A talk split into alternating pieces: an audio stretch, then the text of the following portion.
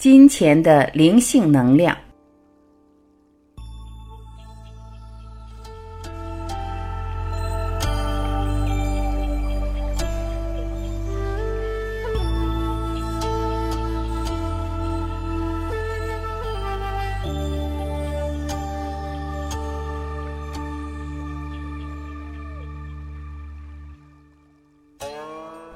金钱无所谓好坏，它是一种能量。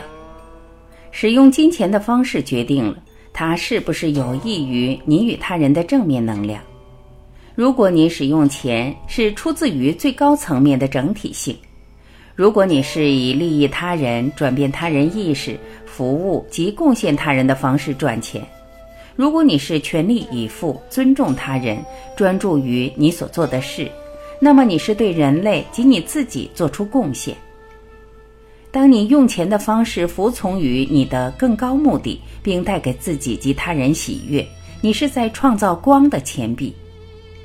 从整体性及光中赚到或花用愈多的钱，它就会转换成愈多光的力量来贡献每个人。在生活的每个角落拥有富足。真正的富足是拥有你生命工作所需要的每一项工具、资源。生活环境以及充满喜悦与活力的生活。富足不是以挥霍的生活形态来炫耀世人，那并无法支持你真正活力与生命工作。灵性的真谛一部分在于相信真正的富足，包括时间、爱与能量。你是以身教来教别人。当你对自己的生活没有富足的感觉，很难帮助别人去过富足的生活。一个正在体验匮乏、在生存边缘生活的人，是无法成为别人学习的典范的。许多的冲突和挣扎来自于相信匮乏，相信匮乏的人们会一再的压榨自然，浪费地球的资源。如你想对地球和平有所贡献。就从相信自己与他人的富足开始。当社会相信每个人都可以是富足的，就会有新发现，既能提供无尽能量与资源，又不会污染耗尽地球，这也会减少一些战争。地球真正有给每个人富足的潜力。如果人类相信每个人的富足，它就能被创造出来。就从相信每个人都可以是富足的开始吧。我以繁荣来繁荣旁人，拥有金钱并没有错。有些人有钱会有罪恶感，特别当他们看向四周的人们生活在匮乏时。清贫不代表更有灵性，富有也不是。如果你担心富有会没有灵性，检视以前你有钱的时候，甚至只是一点点钱，回忆你是怎样使用这些金钱。你是不是更能帮助到你周围的人们？当你富足时，你会更慷慨来帮别人也得到富足吗？对金钱最清楚的人，通常不是很有钱或是没钱，他们是有刚刚好的金钱。拥有刚刚好的金钱，就没有过多财产的负担，他们的财产是在为他们服务。他们不会把开创生命工作所需的最佳时间与能量挪来照料俗事。如果要花很多时间来照顾过多的金钱，会把你带离原先的初心。同样的，如果要很多时间精力来维持生存，也会带离原来的初心。你要注意的是，有足够的金钱生活。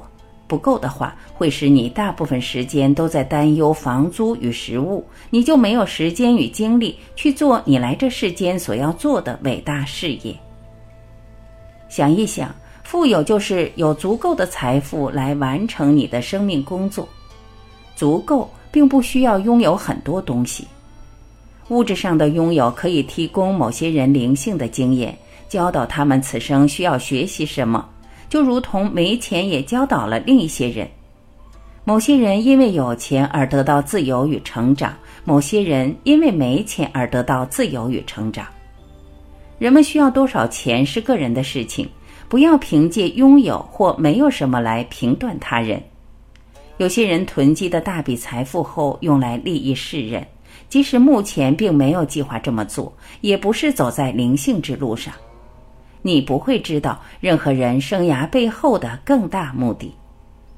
衡量一个人的成功，不在于他赚到或拥有多少金钱，而是他实践了多少人生目的。生活快乐吗？有足够的金钱，以及相信他自己。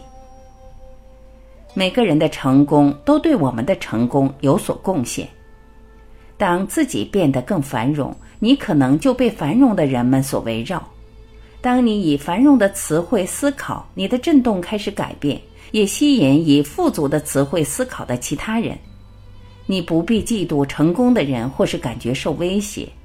领悟到，当你接近正在成功的人，你自己也开始有了相同的成功的震动。现在就开始相信，别人的成功表示了自己更大的成功。如果周围的每个人开始成功，你是被成功的震动环绕，自己的成功会成长更快的。当听到别人的好运，就欣赏他们的成功，因为你晓得这肯定了你也可以拥有的富足。许多人以为真正的成功意味着要有一大群人知道你的工作，或是要在自己领域中得第一名。如果这种竞争的感觉帮助你在工作上全力以赴，那便没什么错。但不必觉得同业的成功会使你不那么成功。这个世界提供无限的成功，每个人都可以是成功的。要晓得，世上没有其他人做跟你一模一样的工作。即使看起来工作是相同的，但他们可是在服务不同的人群，或是以不同的方式服务相同的人群。最好能专注在活出自己的潜能中。你是不是把人们想要的摆在第一位？你有没有跟随内在的讯息？如果是的话，你就会发亮，你就会拥有你要的全部事业与富足，享受把你的工作做出来的过程。不必只为认可与名声苦苦奋斗，不必担心别人跟你做相同或类似的工作，或是做的比你正在做的还要好。只要尽你所能所知，推出最高品质的产品与服务，你就有丰厚的报酬。这跟别人做什么无关。即使现在有人抢走你的功劳，也不要停止推出高品质的工作。最终，你是会被酬报的。宇宙是完美而富足的，其他人会得到恰恰是对他们最好的东西。你不可能取得走其他人的东西，你的机会就是你的，其他的机会就会给别人。看看你能不能放下担心，去信赖将会发生对所有人而言最好的结果。去信赖是你的，就注定会是你的。宇宙它总是为带给你更高的好处而工作。